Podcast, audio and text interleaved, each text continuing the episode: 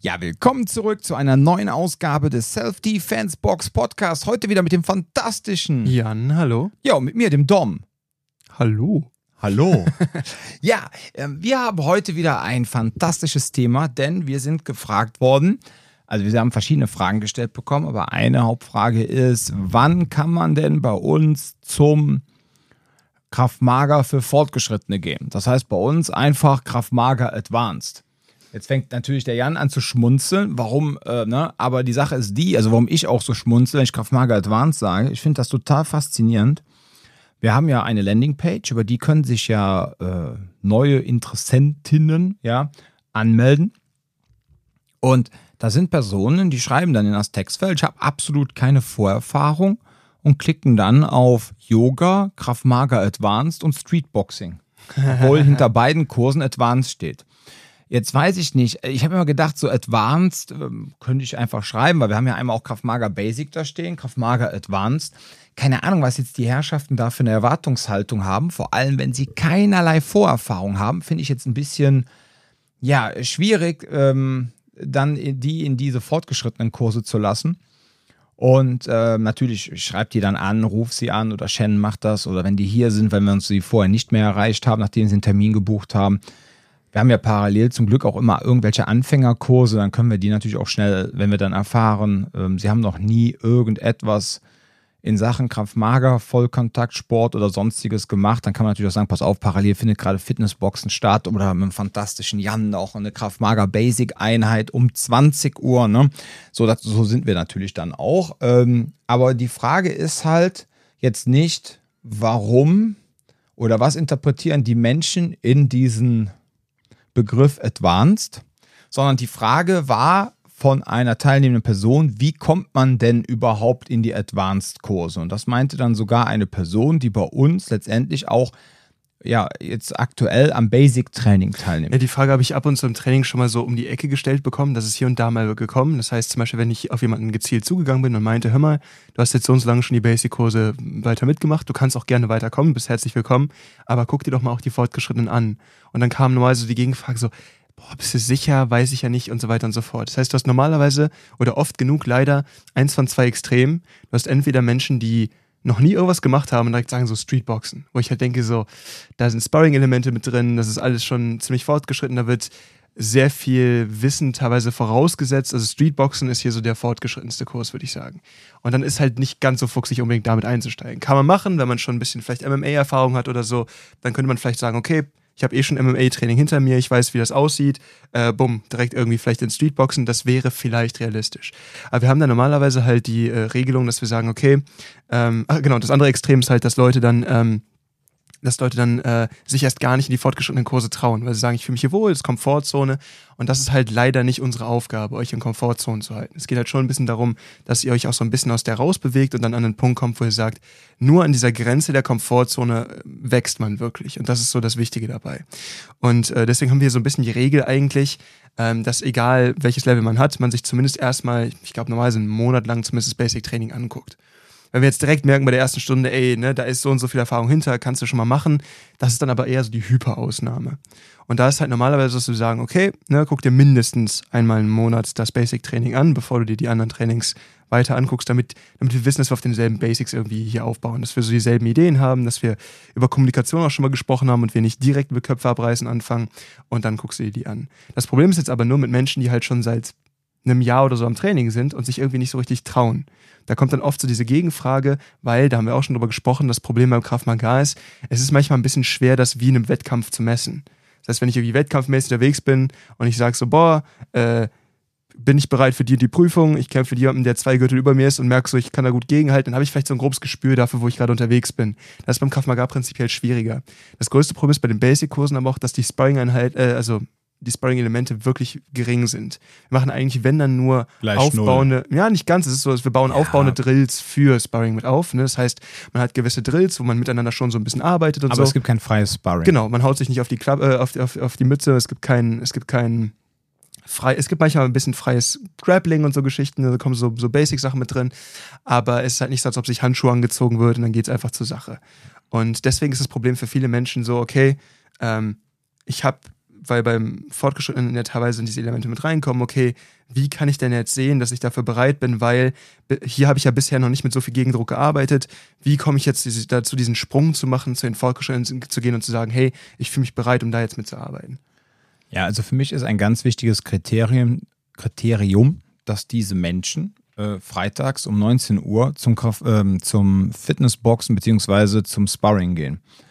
Wir haben freitags, also wir haben in der Woche haben wir siebenmal die Woche oder sechsmal die Woche haben wir Fitnessboxen. Und das Fitnessboxen ist ja ein reguläres Boxtraining, wo sauberes Boxen unterrichtet wird, technisch gesehen, aber auch natürlich ähm, aus Fitnesssicht, ne, damit man etwas fitter wird, auch fürs Kraftmager-Training aber es gibt kein Sparring, damit halt kein Verletzungsrisiko besteht und niemand da irgendwie innerhalb des Trainings verletzt wird. Mhm. Trotzdem wird super viel Wert auch auf die Körpermechanik gelegt, damit eben Absolut. das für Sparring stimmt. Ja, damit dann einfach diese Menschen einfach mehr Zuversicht bekommen und mehr Zuvertrauen in sich selber und sagen so, jetzt gehe ich freitags abends in das Sparring für Anfänger, Sternchen innen, dass die halt daran gewöhnt werden, an diesen körperlichen Druck, der in einem sportlichen Kontext stattfindet, äh, sehr äh, durchreglementiert ist, aber ja, da ist jetzt halt ein anderer Mensch vor mir und der will mir ins Gesicht hauen und ich muss ihm ins Gesicht hauen. So.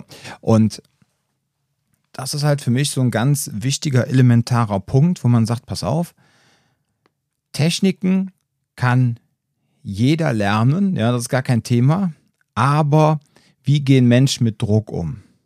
Und da ist es mir halt unglaublich wichtig, dass die Kunden freitags dann auch sagen, ja, ich habe jetzt mal wirklich zwei, drei Monate dieses Sparring durchgezogen und ich möchte jetzt zu dem Kraft Maga Advanced gehen. Ähm, nicht, weil da jetzt die ganze Zeit gespart wird, aber weil da neben den Techniken, die intensiver werden, halt auch der Druck gesund hochgedreht wird. Und boah, ich bin heute so kurzatmig. Ich habe irgendwie noch, irgendwie hat die Allergie, Allergie mich wieder eingefangen. Gekickt. Ja, ja, irgendwas ist wieder, was mich gerade total kickt. Ich glaube, ich bin eben durch die Baustelle gelaufen und da ah. war wahrscheinlich zu viel Staub. Ich musste hätte, ja, na egal, lassen wir das. Also, dich hätte in der freien Natur aber auch gerissen, ne? Ja, ja, im, auf jeden Fall. Mich hätte keiner in der freien Natur gebrauchen können. Ich habe auch nur überlebt, weil wir in diesen äh, wunderbaren, sicheren, dekadenten Zeiten leben. Ja, in Sparta hätte man mich ins Loch geworfen. Ähm, nein, äh, was ich sagen wollte ist, also wie gesagt, wenn man dann schon sagt, pass auf, ich gehe zum Sparring und äh, kann das und ich komme mit dem Druck klar, dass man dann wirklich, das ist so für mich ein Indikator dafür, man hat eine, mindestens so ein halbes Jahr Basic-Training gemacht, man hat ein halbes Jahr, war man beim Fitnessboxen, was ja wie gesagt ein reguläres Boxtraining ist. Wenn man jetzt keine Vorerfahrung hat. Ne? Wenn man jetzt keine Vorerfahrung hat, genau. Und man sagt jetzt so, jetzt war ich auch beim Sparring und ich finde es eigentlich gar nicht so schlimm, mal einen abzubekommen und ich äh, mache jetzt nicht die ganze Zeit die Augen zu, drehe mich weg und würde am liebsten weglaufen, sondern so, ich habe jetzt in den letzten drei Monaten Sparring auch gelernt, nach vorne zu schauen, ähm, Dinge auch so vom Druck her auszutaxieren und direkt zu kontern und so. Und mir gefällt äh, da so mein, mein neuer Lebensabschnitt. Dann finde ich, ist man so weit, dass man sagt, komm, jetzt geht's ins Kraftmager Advanced. Ja, ja also auf jeden Fall ist das in meinen Augen die absolute Grundlage für Streetboxen, dass man das gemacht hat, dass man sich mit Sparring wohlfühlt, weil beim Streetboxen ist es wirklich so, ähm, ich weiß, dass der Mike hier und da auch mal eine ganze Stunde einfach nur Sparring betreibt. Ne? Da ist dann so unterschiedliche Sachen, so manchmal eher Bowl, manchmal eher das, mehr so. Aber ähm, das Streetboxen ist sehr, sehr Sparring-lastig. Ähm, wenn man jetzt so die Kraftmager Advanced Kurse anguckt, ähm, dann ist es zum Beispiel immer so ein bisschen unterschiedlich, äh, immer je nachdem, wo du guckst. Ich finde zum Beispiel, dass ähm, der Mike und der Micha immer so ein bisschen unterschiedlich die Advanced-Kurse geben. Das beim Micha ist zum Beispiel deutlich mehr praktische Arbeit mit Schutzausrüstung dabei. Ne? Das heißt, da wird dann zum Beispiel gerne in einer Messerstunde einfach mal die Schutzausrüstung ausgepackt und dann geht's mal zur Sache. Und dann ist es halt gut, wenn ich schon mal in einem kontrollierten Umfeld mich mit Druck auseinandergesetzt habe. Dafür ist es super. Ähm, bei Mike ist es oft ein bisschen technischer in den fortgeschrittenen Stunden. Das heißt, da wird dann mehr noch an Technik gefeilt, als dass sie einfach nur abgerufen wird. Und äh, in den Stunden ist so, da ist es ähm, ich glaube, dass da der, der Überstieg in die Stunden manchmal ein bisschen leichter ist für Leute, die zumindest beim Basic-Training schon länger dabei gewesen sind. Der Punkt, der wichtig für das Sparring am Freitag zum Beispiel ist, über das der Dom gerade gesprochen hat, das ist reines Box-Sparring, also es geht nur ums Boxen. Und das passiert immer unter Anleitung. Und ähm, bei dieser Anleitung ist halt wichtig, einmal der bei dir ist immer mit dabei, überprüft genau die Intensität. Das heißt, wenn er merkt, da wird zu viel, wie auch immer, wird er eingegriffen. Zum anderen, ich, hab, ich kenne die Gruppe selber. Die Leute sind wahnsinnig umsichtig. Da wird nicht draufgehauen. Und wenn da jemand neu reinkommt, der da draufhaut, dann kriegt er da schnell auch irgendwie was zurück. Ne? Also so entweder die Person wird dann zurechtgewiesen oder irgendwann ist auch so, hey, du hast ja einfach nichts zu suchen, ne? weil sich da irgendwie zu profilieren ist nicht Sinn der Sache. Das heißt, man hat unter sehr viel Kontrolle mit Anleitung, auch quasi unter dem Gesichtspunkt, was ist jetzt gerade eigentlich meine Aufgabe hier, wird man daran geführt, dann langsam mit jemandem zu boxen und kann sich dann rantasten. Und wenn man irgendwann mit jemandem da kämpft, den man schon länger kennt, man hat so, sich so, so miteinander schon so ein bisschen kennengelernt, dann kann das auch mal sein, dass man sich abspricht und sagt, wir machen jetzt mal eine Runde ein bisschen härter. Aber man muss nicht die Angst haben, da reinzugehen und dann irgendwie zu denken, dass einen jemand da irgendwie verprügelt. So funktioniert das beim Sparring nicht. Das ist nicht Sinn der Sache. Der Punkt ist auch der, ähm, das mit dem Sparring ist jetzt auch kein Muss. Also wenn jemand kommt und sagt, ich möchte unbedingt zu den fortgeschrittenen Kursen, weil ich es möchte und ich kann mit Druck umgehen, ja, dann braucht die Person auch nicht zum Sparring zu gehen. Also ja, solange Sparring, das stimmt. Ne, genau, solange das stimmt, solange wir das Gefühl haben, das passt. Weil letztendlich, wenn die Person zu stark, zu schnell überfordert wird, ja, und ihr Lernzentrum macht zu und dann lernt sie nichts, hat sie letztendlich nichts davon. Ja. Deshalb müssen wir halt einfach sicherstellen, dass die Leute sich äh, wohlfühlen, auch damit, wenn sie unter Druck geraten. Und dann ist halt einfach für Personen, die halt, ich sag mal, gewaltfrei bisher waren, auch in einem sportlichen Kontext, ist dieses Sparring halt einfach ein super Test, auch für sie selber, um herauszufinden, hey, was kann ich denn überhaupt mit meinem Kadaver, was möchte ich überhaupt und vor allem, was lässt überhaupt mein Mindset, meine innere Einstellung auch zu, ja. ja? Natürlich, wir haben auch Personen, die haben äh, jahrelang haben die Kraftmager trainiert irgendwo anders. Das war dann eher so, ja, ich sag mal, äh, Lichtenfeld, Lineage, was sagt man so schön im Englischen? Lineage, ja. Lineage, genau. Ähm, Aber jetzt quasi die, die Erbschaftslinie. Genau, ne? richtig, die Lineage. So, genau. äh, Lineage geschrieben, ne? Ja, die, die, was die Briten und Amis da mit ihrer Aussprache, eigentlich sind das so drei Sprachen, die sich als eine tarnen. Ja, ne? Das Irgendwie, hat auch kein System, ne? Ja, ist okay. Also genau, weil eins ist ja Lineage, aber okay, dann ist es Lineage. So. Und äh, wenn die natürlich dann zu uns kommen, ja, und die sagen, ja, ich habe jetzt äh, acht Jahre schon dieses Lichtenfeld Kraftmager trainiert, ne? Jo, da haben wir dann schon Fälle gehabt, dass manche Personen gesagt haben, ich gehe jetzt, möchte direkt in Advanced, also das sagen fast alle. Und dann gab es Fälle, die gesagt haben, okay, ich gehe jetzt erstmal doch wieder ein bisschen ins Basic zurück, ja, und guck mir erstmal an, wie ihr überhaupt die Grundlagen macht. Und andere haben dann einfach gesagt, ja, aber ist kein Thema, ich beiß mich jetzt hier einfach fest, ist halt auf einmal dieses, ich sag jetzt mal, richtige Kämpfen, ja, und das soll jetzt in keinster Weise eine Front sein, aber spätestens ab dem fortgeschrittenen Training ist halt MMA für die Straße angesagt. Also spätestens ab den fortgeschrittenen äh, ist eigentlich fast nur noch ICCS, was die körperlichen Elemente anbetrifft. Mhm. Und ähm, ja, dann haben die natürlich schon zu knabbern und müssen da einiges, aber es ist halt auch so persönliche Motivation und manche sagen so, ja, stört mich nicht, ich gebe Vollgas und gut ist. Und andere sagen, ja, komm, dann gehe ich jetzt erst nochmal zum Basic-Training und ähm, stimme mich mal so ein bisschen ein, was bei euch so los ist. Ja. ja. Ja, und das finde ich eigentlich ganz gut und das finde ich auch in Ordnung. Und ähm, ja, also wie gesagt, bei also, uns wird halt jeder da abgeholt, wo er ist. Wir wollen keinen überfordern. Und wenn dann halt diese Personen sagen, ja, ich habe ja schon so einen großen Background, ja, können aber auch damit klarkommen, dass mit dem Druck, dann dürfen die auch gerne dahin oder manchmal haben wir auch so Leute, die, keine Ahnung, 40 aufwärts sind, ja, viel Thai-Boxen früher gemacht haben, teilweise sogar Wettkampfsportmäßig und dann sagen die so, ja, pass auf, ich habe keinen Bock mehr auf so Thai-Box-Läden, ja, ich bin aus dem Alter auch raus, mich da mit irgendwelchen 20-Jährigen zu kloppen. Ich möchte so ein bisschen ehrlichen Sport, ehrliche Selbstverteidigung machen ich habe mir jetzt mal ein, zwei Mal so das Basic angesehen, das ist cool, aber ich möchte eigentlich mehr, ne, so in dieses körperliche, noch ein bisschen mehr ballern. So, dann gehen die, können diese Personen auch, habe ich da kein Problem mit, weil ich ja weiß, dass die mit dem Druck klarkommen. Ja. Und dann auch unter Druck trotzdem noch Informationen aufnehmen können, sprich, sie können noch lernen. Und dann dürfen diese Personen natürlich gerne auch zum Advanced oder halt auch direkt in Streetboxen, ja ja. weil sie es halt nicht anders kennen und ähm, wenn dann auch teilweise, wir haben ja auch hier Leute, ähm, wie den lieben Chris, ne, der ja auch jahrelang Thai-Boxen gemacht hat, aber es nie so mit dem Boden hatte. Ja, ja, das ist immer gut, wenn ich den immer runter, wenn ich immer runter Genau, wenn du dann mal an seinem Schliwittchen hängst, ne, schön Takedown und dann äh, hat er dann auch zu dann arbeiten. Wird gekuschelt. Ja, dann wird gekuschelt, aber das ist für Chris dann halt nicht schlimm. Ja, dann ist es halt anstatt im Stand clinchen, wird halt dann auf dem Boden geklincht. Ja. So, und darum geht's. Chris kommt damit klar, ja, und ähm, ist dann nicht überfordert aufgrund von möglicherweise Reizüberflutung und damit verbundene äh, innere Handlungsunfähigkeit. Ne? So. Und deshalb, wie gesagt, also wir gucken, wir reden auch immer mit den Leuten individuell. Wir wollen da jetzt auch nicht so ein Standardprogramm haben, dadurch, dass wir hier auch keine Massenabfertigung haben und wir ja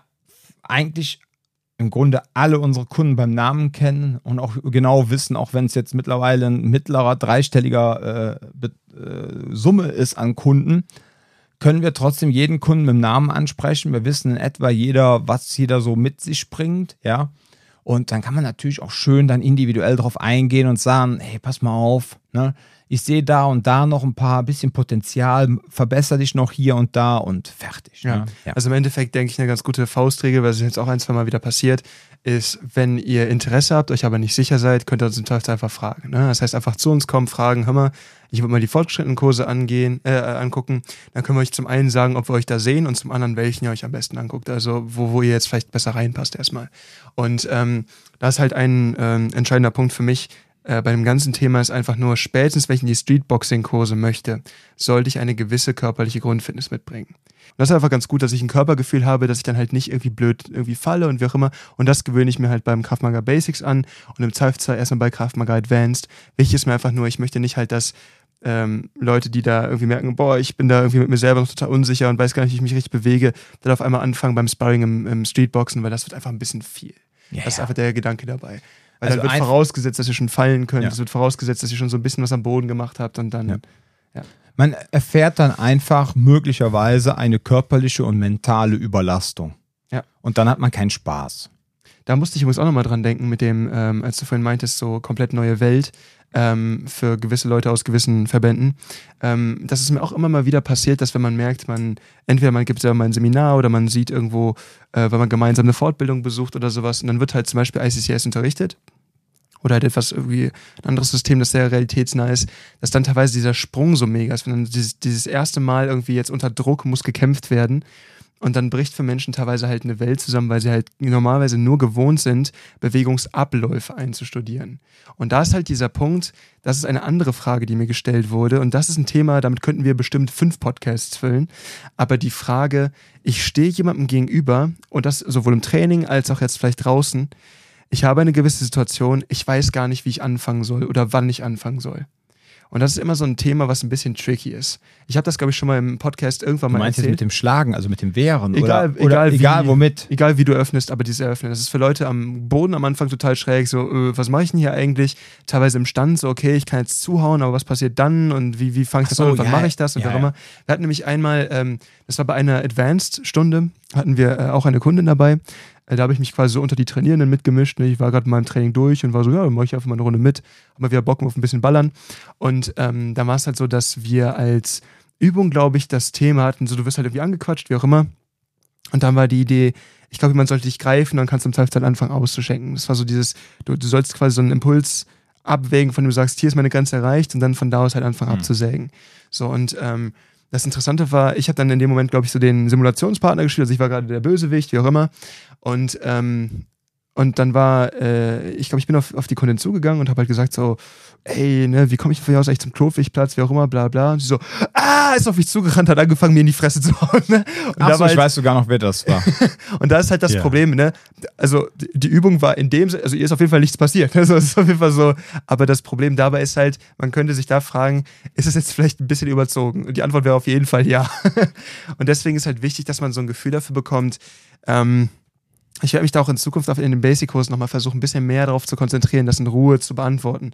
Aber halt, wann und wie eröffnet man sinnvoll so eine Konfrontation? Und vor allem, wann muss ich, wann ist so ein bisschen schwammig, wann sollte ich es vielleicht nicht?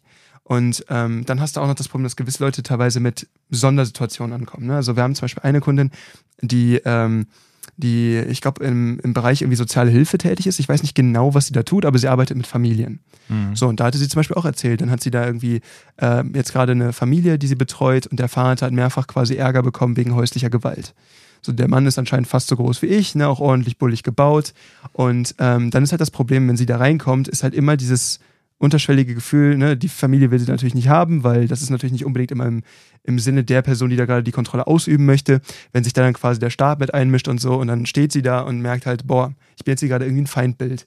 Und da merkt sie halt auch so, boah, dieses Gefühl von, da steht gerade jemand vor mir und äh, Jetzt habe ich aber das Problem, dass ich hier gerade quasi eine Sonderrolle befülle, weil ich bin jetzt nicht gerade einfach nur irgendwo auf dem Zülpicher Platz unterwegs, weil mal pöbelt mich irgendjemand an, sondern ich habe hier gerade einen Beruf auszuüben und wie kann ich da jetzt in einem sinnvollen Rahmen irgendwie mitarbeiten? Und da hat man halt diese Mischung aus, generell haben Menschen oft das Problem, weil sie halt ne, in meinen Augen erstrebenswerterweise, aber ähm, total gewaltfern erzogen werden oft. Gerade auch das Schulsystem trägt da sehr viel zu bei ähm, dann diesen Switch zu machen. Da muss man echt an die tiefsten Stellen der Programmierung irgendwie reingehen, um da wieder ein bisschen dran rumzulöten, damit das irgendwie so im Laufe der Zeit ein bisschen kommt. Und zum anderen ist das Problem auch ganz einfach, ähm, dass in diesen Sondersituationen teilweise noch mehr Verantwortung da drauf kommt. Dann geht es eben nicht mehr einfach nur darum, ich muss, mich, ich muss mich schützen, sondern es geht auch noch darum, okay, ich möchte mich schützen, aber möglichst keinen Ärger dafür bekommen. Und die Sachen werden dann immer komplizierter. Oder auch wenn man Polizisten hier hat, zum Beispiel. Und äh, dann merkt man auch so, okay, gewisse Dinge kann ich jetzt jemandem zeigen für die private Verwendung, aber innerhalb der, der ich sag mal, dienstlichen Verwendung ergibt das keinen Sinn. Ne? Ich darf natürlich als Polizist nicht anfangen, irgendwie Leute mit Ellbogen zusammen zu scheppern. Das ergibt keinen Sinn. So, und da wird es einfach so ein bisschen ähm, komplizierter. Hm. Aber für, für ab wann fange ich an, was ist da so dein, was ist da so dein Leitfaden? Woran orientierst du dich, wenn du erklärst, ab wann fange ich an, mich körperlich mit jemandem auseinanderzusetzen und nicht mehr zu kommunizieren? Das ist wirklich, ich finde es extrem individuell und auch situationsabhängig. Ne? Weil jetzt einfach zu sagen, ja, ist mir egal, ich gehe drei Schritte zurück und wenn er dann immer noch auf mich zukommt, dann klatscht es. Ja? Weil die Sache ist mal die, jetzt komme ich mal wieder an mein Beispiel, irgendein äh, Rocker, ne, irgend so äh, Motorradfahrer äh, mit so Flügeln auf den Unterarmen oder was auch immer, ja, dem stoße ich jetzt die Harley. Patch irgendwo. Ja, ja, das ist noch, noch besser, genau. Und äh, so als Steigerung noch ein 1% Patch, genau. Und dann der Person äh, kippe ich jetzt versehentlich die Harley um mit meinem Elektro Bike, ja. So, ähm, während Boah, ich mein auf der Skala der beschissenen Dinge, die man am Samstagabend machen kann, schon ziemlich weit oben. Genau, ja. während ich dann äh,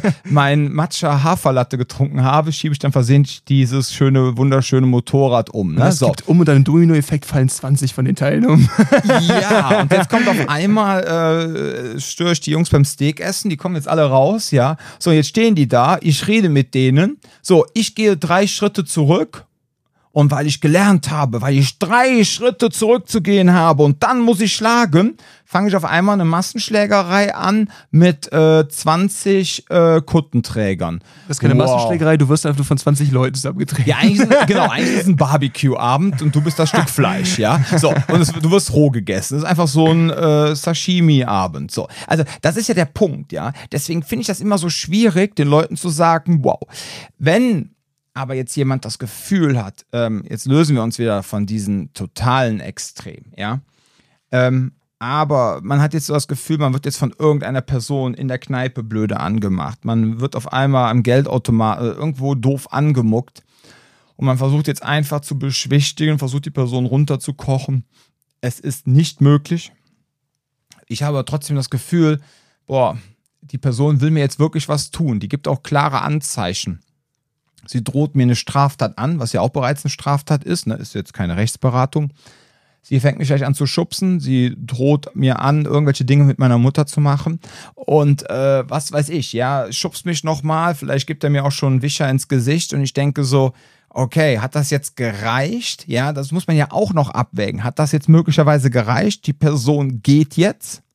Oder wenn ich jetzt gar nichts mache, dreht diese Person jetzt so hoch, ja, weil sie quasi diese ganzen Schubser, diese Wischer durchs Gesicht auch schon als Austesten deiner Person gesehen hat und hat gesehen, ah, krass, ich konnte die Person beleidigen, ich konnte die Person schubsen, ich konnte ihr leicht ins Gesicht schlagen, die macht nichts. Da kann, wie gesagt, es gibt nicht diese hundertprozentige eine Regel. Es kann sein, dass es dann der Person reicht und die sagt, ach komm, ey, das ist so ein Lappen, da lasse ich die Finger von. Oder der Person reicht es nicht und sie denkt so geil, jetzt habe ich die Person schon so ausgetestet, ich habe jetzt richtig Bock, die mal richtig schön zusammenzuwichsen. Ne? So, und das ist einfach das Problem, dass man in so einer Situation halt nie wirklich weiß, wann soll ich jetzt wirklich anfangen. Was geben wir den Leuten aber mit? Wir geben den Leuten mit, versuche die Situation, soweit es dir möglich ist, zu verstehen, in welcher du steckst. Du sollst jetzt keine Gruppentherapie da anfangen. Also wenn diese 20 Motorradfahrer um dich herumstehen, dann müsst ihr jetzt nicht bitte anfangen mit äh, Themen wie Vaterkomplex, ja, äh, Gewalt in der Familie und ähm, auf der Suche nach äh, Führung und äh, einer äh, äh, Vaterfigur, ja, und dass sie deshalb in dieser Gruppierung sind und äh, dass sie eigentlich auch genauso gut irgendwelche anderen Scheiß hätten machen können, äh, Flüchtlingsheime anzünden oder Allah Akbar schreien und sich in die Luft sprengen. Ähm, also wir sind einfach nur auf der Suche nach irgendetwas, was ihnen fehlt in ihrem Leben. So würde ich jetzt auch nicht anfangen, mit denen zu argumentieren. Ja. Mhm. so, aber dieses Ding einfach zu erkennen, okay, wo bin ich jetzt gerade? Was passiert hier? So, und wenn mich jetzt, wenn mich dieser Harley-Fahrer, ja, als allererstes mir eine verpasst, so, und ich weiß jetzt ganz genau, okay, das war jetzt so ein Demütigungs-, Belehrungsding. Der macht jetzt auch nicht mehr. Ich rede mit dem, entschuldige mich, ähm, verspreche ihm, dass seine Harley bezahlt wird und alles ist gut, super. Wenn ich aber in einer Situation bin, zum Beispiel, ich helfe einer anderen Person, die gerade von zwei Personen angegangen wird, ja, das ist natürlich mal wieder ein ganz anderes Ding, weil diese beiden Personen werden mit großer Wahrscheinlichkeit, wenn ihr jetzt darauf zugeht und versucht da zu schlichten, sich gegen euch ausrichten. Das heißt für euch also, ihr müsst euch auf eine körperliche Auseinandersetzung einstellen. Und wenn da jetzt die Person sich ein, nur zu euch umdreht und den ersten Schubser macht, dann muss die Post abgehen von eurer Seite aus. Also du siehst da draußen, es ist so variabel, ja ähm, auch das Ding bei sexualisierter Gewalt, genau das Gleiche. Ne? Wie verhalte ich mich? Wann fange ich an, richtig Radau zu machen? So, wichtig ist, dass wir immer zu den Leuten auch sagen, wenn ihr in so einer Situation seid, versucht bitte authentisch zu sein. Versucht euch so gut es geht zu verkaufen, ja, aber nicht zum Ramschpreis versucht aus der Sache weitestgehend Teil rauszukommen, so. Und wenn das nicht möglich ist und es wird jetzt körperlich und die Person fängt jetzt an, auf euch dich einzuschlagen, was auch immer, dann musst du dich wehren. Ja, Punkt. Ende aus. Dann musst du arbeiten. Ähm, wenn du mich jetzt fragst, lieber Jan, was ich von diesen ganzen First Strike Sachen halte, ja, was, wenn das als die nächste Frage ist, halte ich in Sachen Effizienz für gut, aus juristischer Sicht bedenklich zum Teil, ja. Und ähm, die Frage ist halt, ob Menschen dann überhaupt dazu in der Lage sind, solche Erstschläge dann abzusetzen. Ja, also ich glaube, jemand, der nicht in der Lage ist, einen Erstschlag abzusetzen, ist auch nicht in der Lage, einen Response-Schlag abzusetzen. Okay, das ist eine steile These. Das okay. ist meine These, weil ich glaube, ja. dass ähm, wenn ich schon einstecke, dann noch wieder auch hochzufahren. Da wieder eine Konteroffensive einzuleiten. Das ist, das ist vielleicht nicht ohne. Also es kommt darauf an, wenn ich genau richtig für das, was ich eh schon geübt habe, eh schon, ne, wie fetz da voll mit dem Cover Crash Counter rein, coole Sache und dann fange ich da an zu arbeiten. Ähm, das kann gut funktionieren, aber dann ist es in meinen Augen auch schon wieder, du wartest ja nicht auf den ersten Schlag, wenn das passiert, sondern du, das ist ja quasi so in, ineinander clashen. Also ich glaube ehrlich gesagt, ähm, du, du hast dich ja, du meinst ja gerade, du möchtest keine pauschale Antwort geben. Ich versuche aus dem, was du gesagt hast, eine pauschale Antwort zu basteln. Okay. Und zwar sowas wie. Jetzt kommt Jans pauschale Antwort. Ich versuche jetzt aus der Box rauszudenken. Trommelwirbel. Äh, brrm, so. Äh, ich glaube, im Endeffekt kommt es wirklich sehr stark darauf an, wann euer Bauchgefühl euch sagt, dass ihr in Gefahr seid. Und das ist eine Sache, ähm, dieses Bauchgefühl realistisch zu schulen, ist eine Sache, die unsere Aufgabe hier ist. Das ist etwas, was wir tun müssen, dass wir Stück für Stück mit euch dran arbeiten. Ab wann wird es wirklich für euch gefährlich. Und dann ist eben der Punkt, ähm, wo ich die Diskussion nach Erstschlag, Zweitschlag, wie auch immer, etwas unrealistisch finde, ist, wenn wir in einer super aufgehitzten Lage sind, ist der Punkt, wenn ihr merkt, boah, wenn ich jetzt weiter aufschiebe und nicht handle und dann eine unverhältnismäßig größere Gefahr für mich entsteht, dann muss ich jetzt handeln. Mhm. Und das ist eine Sache, das, wie das ausgelegt wird, das ist halt die Frage, es kommt darauf eure körperliche Verfassung an, darauf, wie eure Wahrnehmung der Gefahr, die euch umgibt, ist und so weiter und so fort. Der Mike zum Beispiel sagt ja immer ganz gerne, wenn ich ihm sage, hey, du bleibst da, ich gehe weg und er kommt mir hinterher, was soll ich da noch reden? Das ist zum Beispiel Mikes Position dazu.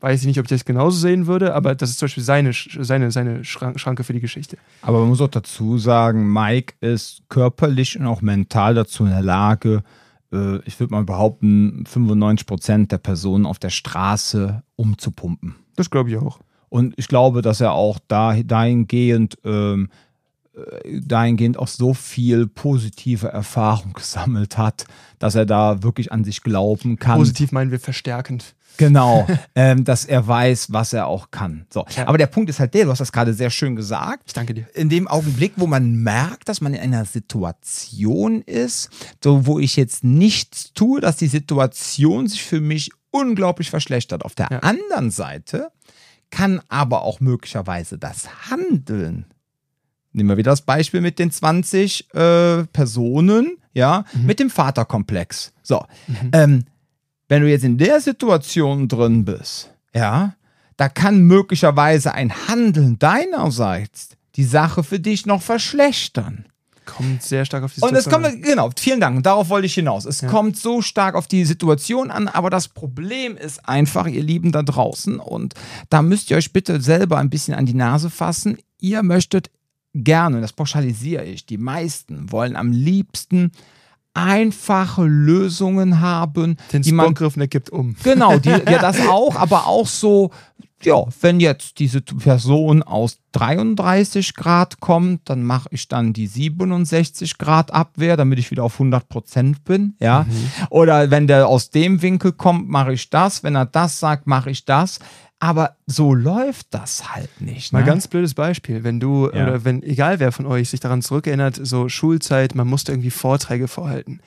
Es ist ein Riesenunterschied, ob ich über etwas spreche, das ich wirklich verstanden habe, wo ich wirklich sage, hey, ich habe mich hingesetzt, ich habe das verstanden und jetzt erzähle ich über diese Sache. Das ist auch das, was Leute haben, wenn sie ein Hobby haben und sehr begeistert darüber sind. Oder ob ich wirklich komplett auswendig etwas gelernt habe und es dann vortragen muss. Bei einer der beiden Sachen kann ich wirklich einen Blackout haben, bei der anderen schlecht. Wenn ich zum Beispiel jemanden habe, der sich, habe ich irgendwann mal in der Bahn getroffen auf dem Weg nach, äh, ich glaube, nach Hamburg. War da so ein, wie alt war der? Oh, sorry, da ist mir der Stift runtergefallen.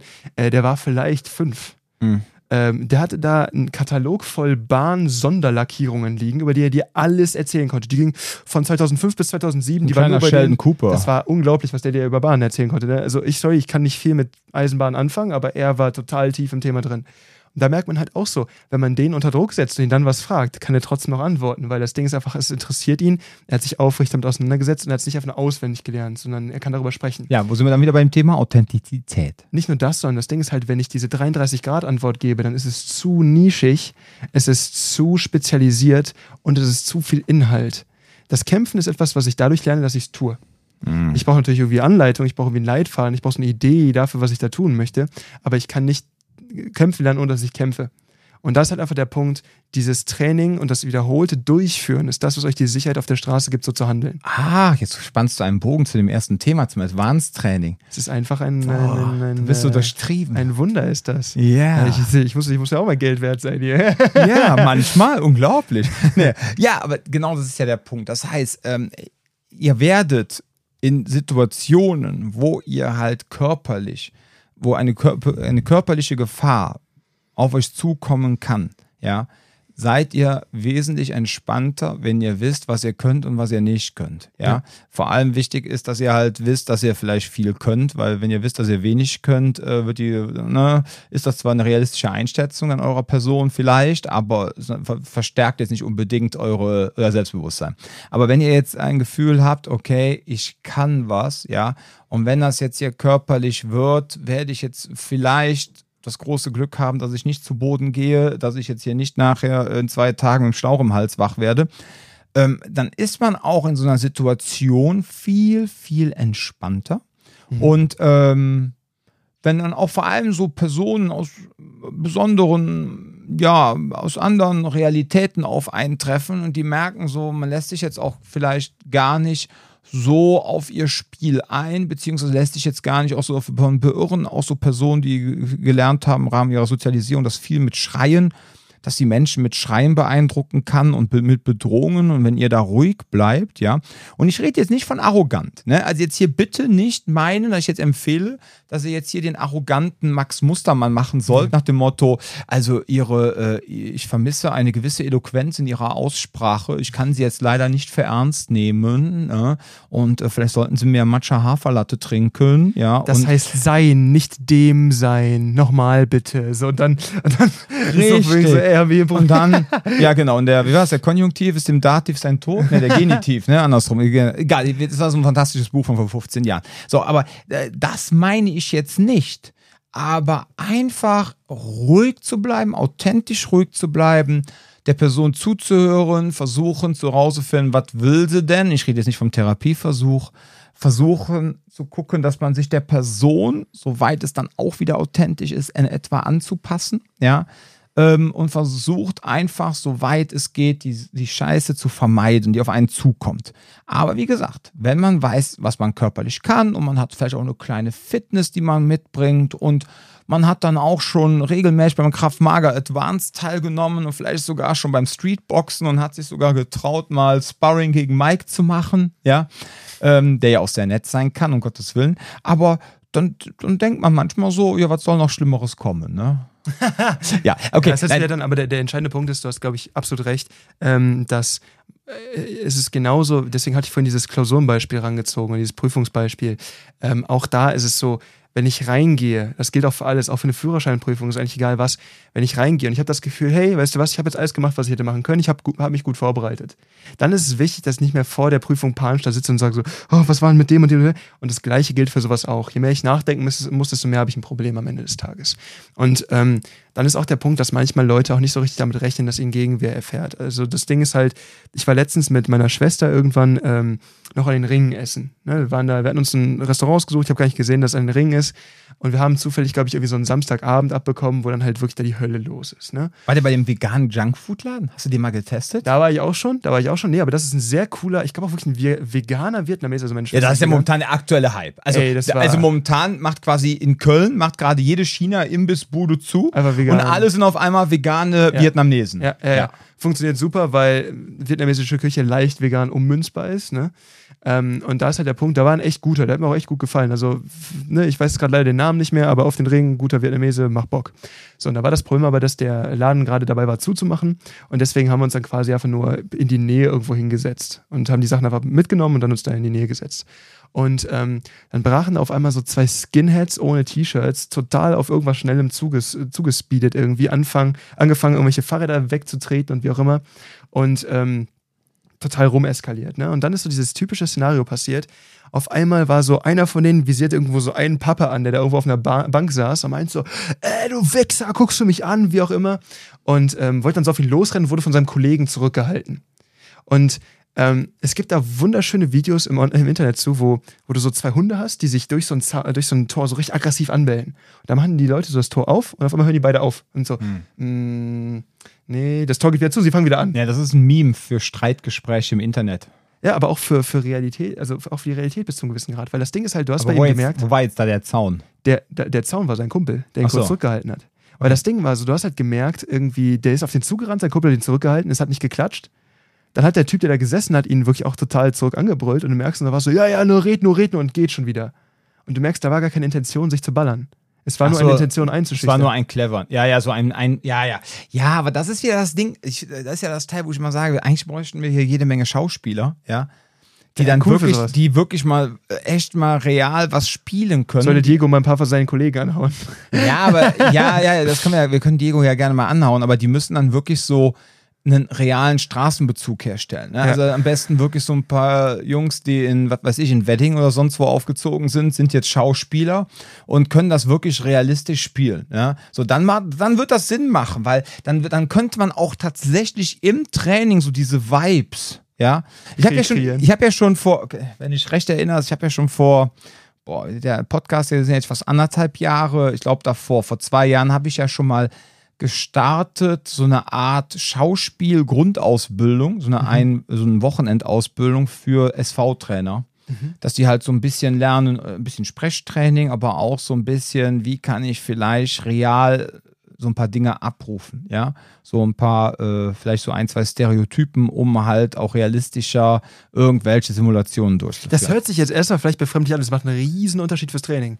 Weil wirklich, wenn man Leute da hat und man die das erste Mal so ein bisschen anbrüllt, ein bisschen runter macht, ein bisschen durch die Gegend schubst und dann sollen sie genau den Scheiß abrufen, den sie vor zehn Minuten noch gemacht haben, dann merken das erste Mal so, oh, und das ist echt mega wichtig. Das Ja, ja. unterschätzt man vielleicht. Das hört sich dann vielleicht für, für Leute, die noch nie so ein Training mitgemacht haben, so ein bisschen befremdlich an, aber es macht einen riesigen Unterschied. Ja, also ich sag mal so, äh, man könnte behaupten, äh, vielleicht so abschließend nochmal, um auf deine Frage zurückzukommen, ich sag ja immer so ein bisschen äh, teilordinär, ne? in dem Moment, wo die ähm, Po-Lochöffnung sich entweder ganz weit öffnet, ja, oder ganz eng macht.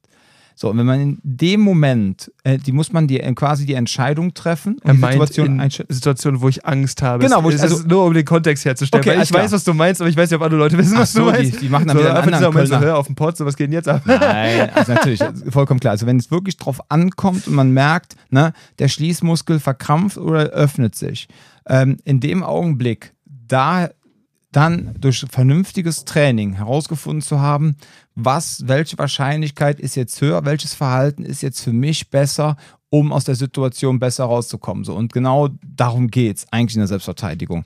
Und dann, dass man dann sagt, okay, ich entscheide mich jetzt für das, weil ich vermute, es könnte dies und jenes sein. Das bedarf natürlich einen gewissen Trainings.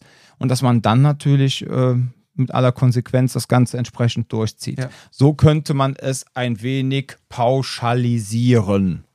Aber, ne, bitte Ich nicht. versuche es auch hier und da immer, gerade auch bei den Basic-Kursen ganz besonders, weil das halt auch so die Aufbaukurse sind, möglichst einzubetten, möglichst viele Optionen zu geben. Wie eröffne ich, wie positioniere ich mich, wie kommuniziere ich mich im, Not, äh, im Notfall noch wieder raus.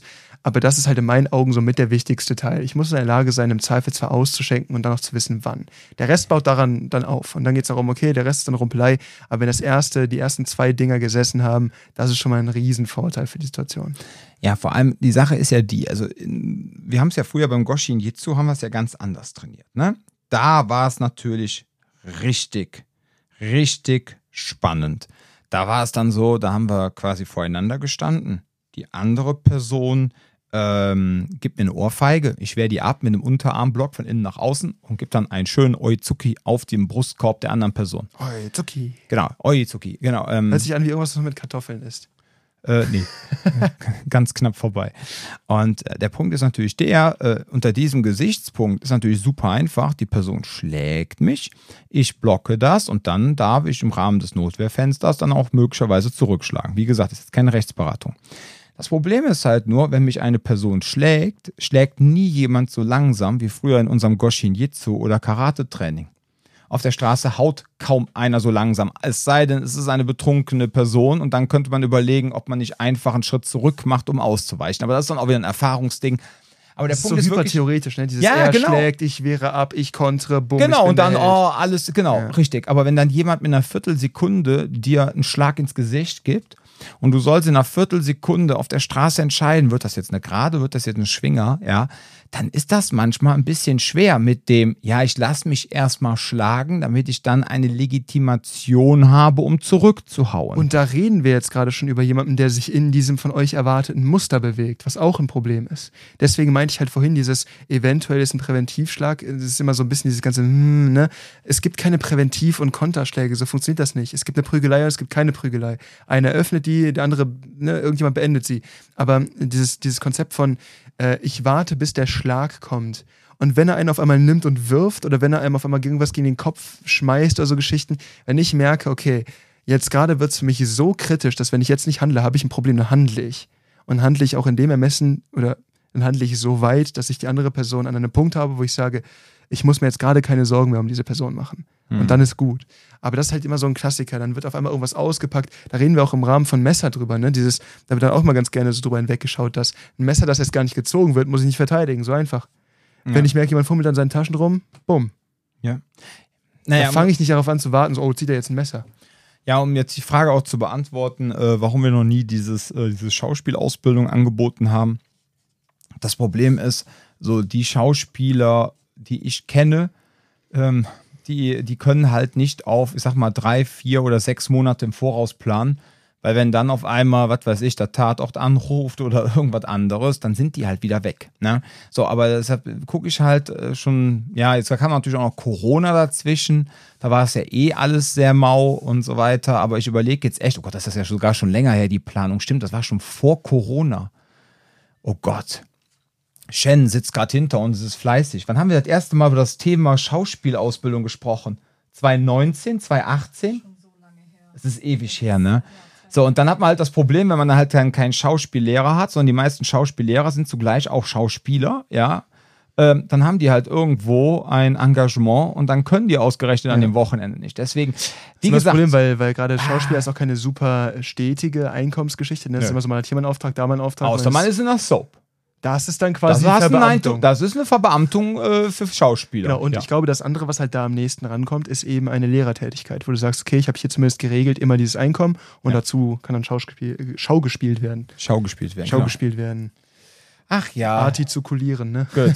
So, ich hoffe, wir haben die Frage, ab wann man in Kraftmager Advanced kann, ausführlich beantwortet. Und wir haben sogar noch ein paar andere Fragen beantwortet. Das ist doch mal wieder eine tolle Folge ja. gewesen. Ja, aber das mit diesem Erstschlag, hm, da. Gibt es keine wirklich allgemeine ja. Antwort drauf. Ne? Es geht wirklich darum, so, wenn ihr merkt, ihr seid total in der Unterzahl oder auch rein physisch nicht an einem Punkt, wo ihr sagt, ein fairer Kampf hier wäre für mich machbar, dann müsst ihr gucken, dass ihr da irgendwie die Überraschung zieht. Ne? Ich bringe halt bei den Kunden immer das Beispiel, sagst du denen auch so, ihr wisst halt jetzt, wenn ihr jetzt geschubst worden seid und ihr habt das Gefühl, ihr könntet der Person irgendwie auch körperlich begegnen und ihr wollt jetzt eure Körperlichkeit einsetzen. Und ihr schlagt jetzt wirklich feste zu ähm, und jetzt bricht die Person zusammen etc. Ja, und die Frage ist halt immer, was wäre gewesen, wenn nicht? Ja, es ist ja nicht so, dass man jetzt sagt, ähm, ich, keine Ahnung, für alle, die Forza Horizon spielen, ich nehme mal dieses Beispiel, ja, das ist so ein Autorennspiel auf der Xbox. Für die PlayStation-Spieler, die keine Xbox haben, ähm, das ist halt ein Exklusivtitel, einer von, ich glaube, zwei. Ansonsten das hat quasi Xbox Gran Turismo und cool. Genau. Ja, in, äh, oh, oh, oh, jetzt hast du aber einen rausgehauen. Ja, ähm, der, ähm, aber man ist, ist das so, wenn man dann spielt und man fliegt jetzt aus der Kurve mit seinem Auto, kann man glaube ich auf X oder Y drücken, dann spult er wieder an die Stelle zurück, wo bevor man quasi, man bevor man geflogen ist, dann kann man seinen Fehler quasi wieder korrigieren. So, wenn man das jetzt in der Selbstverteidigung macht und sagt, ja gut, weißt du was, ich mache jetzt mal nichts, dann gucke ich mal, was passiert. Oh, die Person schlägt mich zu Boden, oh, die packt jetzt ein Messer aus, die sticht mich ab, oh, die packt mich in Plastiktüten, ja, und jetzt äh, schmeißt sie mich in den Rhein. Jetzt mal total übertrieben ausgedrückt und jetzt sage ich, okay, jetzt drücke ich auf X oder Y, jetzt spulen wir wieder zurück und jetzt mache ich in dem richtigen Moment vielleicht doch das Richtige, ja? So, aber diese Möglichkeit hat man ja leider nicht. Das ja. ist ja das Gemeine. Das ist das Problem, ja? wenn ich mir halt Kampf äh, oder generell Kampfsituationen so super theoretisch angucke und noch nie gekämpft habe, dann habe ich halt den Freiraum, mich zu fragen, naja, will ich jetzt hier gerade antworten, will ich jetzt, wie sieht das Ganze rechtlich aus? Am Ende des Tages geht es darum, dass ihr nicht einen übermäßigen Schaden daran ne-, nehmt. Ne? Und es geht einfach darum, an einem Punkt, an dem ihr wirklich Angst um eure körperliche Unversehrtheit habt, bin ich mir relativ sicher, dass ihr notwehrrechtlich abgedeckt seid. Es mag Ausnahmen geben von sehr hyperpanischen Menschen, keine Ahnung, mag so sein, aber ich denke, wenn ihr merkt, boah, ich habe das Gefühl, ich muss kämpfen, dass es gerechtfertigt ist, dass ihr kämpft. Ja. Und gerade wenn ihr hier ein bisschen seid und es nicht mehr so ein panisches, oh, ich muss, ich darf mich jetzt gar nicht auf die Situation einlassen, ist, sondern halt ein realistisches, okay, ab wann habe ich noch Schnitte und dann, wenn das Fenster sich langsam schließt, müsst ihr handeln. Müsst ihr einfach handeln. Auch wenn da mehrere Leute stehen, ihr müsst handeln. Und das ist halt so, ich glaube, so würde ich stehen lassen. Ich glaube, okay. das ist ein ganz gutes Fazit. Ja, finde ich was auch. zu sagen? Amen. Nee, ich habe nichts mehr zu sagen. Ich könnte jetzt nur noch reden. Ein Träumchen. Ein Träumchen.